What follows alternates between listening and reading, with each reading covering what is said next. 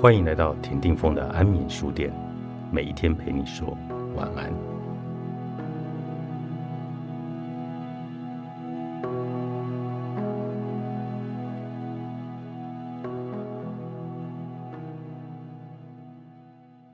尽管我之所以会觉醒，是因为有个让人很不舒服的源头，但那些事件给了我机会，改变了我整个存在。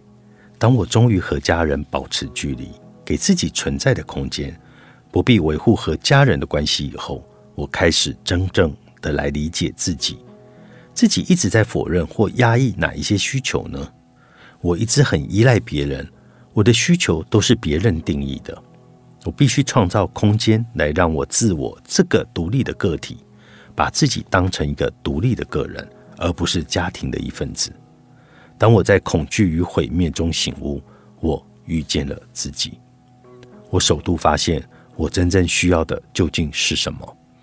我这一生中只有三次重视自己的需求，尽管这表示别人会因为我做的决定而受伤。第一次是在大学的时候，我决定不再打垒球，因为打垒球已经无法让我快乐了。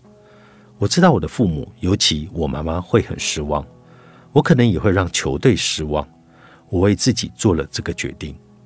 第二次，我在缺乏情感连结多年以后，终于结束了婚姻。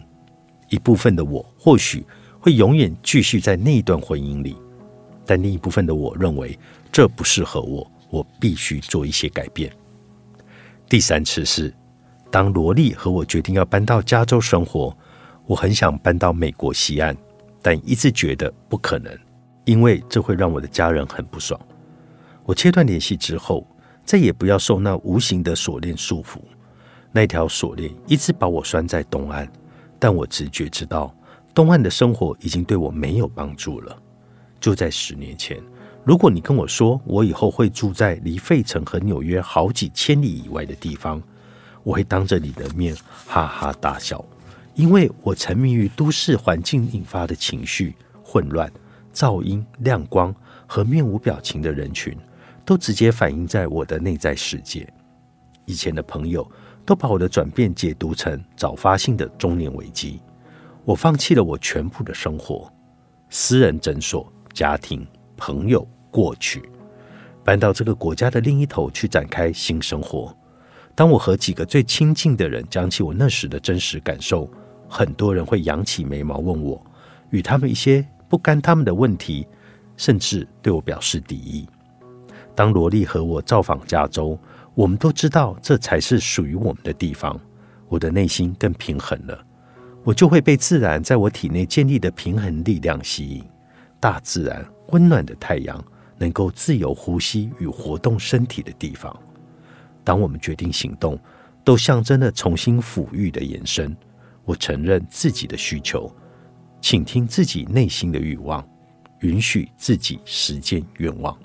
我感觉到内在导引系统发出直觉的声音，这一次我听进去了。当我认为加州就是我命中该去的地方，表示我要关闭辛苦建立的私人诊所，并且和很多个案道别，而我们都已经有了感情。至于我比较珍惜的那一几段关系，必须用新的虚拟的方式来继续互动。我的决定也表示，我是真的要和家人分开。我完全切开自己和创伤羁绊的连接，我觉得很自由，但也很可怕。那个时候，我已经有足够的练习和技巧，可以面对不舒服的感觉和不确定的未来。我终于可以透过直觉来信任自己，这种感觉太棒了。尽管我还是会在孤单寂寞的时候挣扎，而且质疑未来，但我从来没有感觉到那么和谐过。我的睡眠品质提升。消化速度变快，肠道不阻塞了，肺也好像能够扩张开来，吸入干净的空气。我感觉灵魂轻松了，心情提振。我越让心灵透过身体来表达，就越明白自己有多么的渴望喜悦。然后我才明白，我值得喜悦。当我放下恐惧，不再害怕别人怎么想，不再害怕批判的制约。放下内在小孩的伤痛，那都是重新抚育带来的喜悦。在海滩跳舞，表示我已经积极的接纳自己，这是疗愈旅程中必然会经历的过程。全人疗愈，作者尼可·累帕拉，方志文化出版。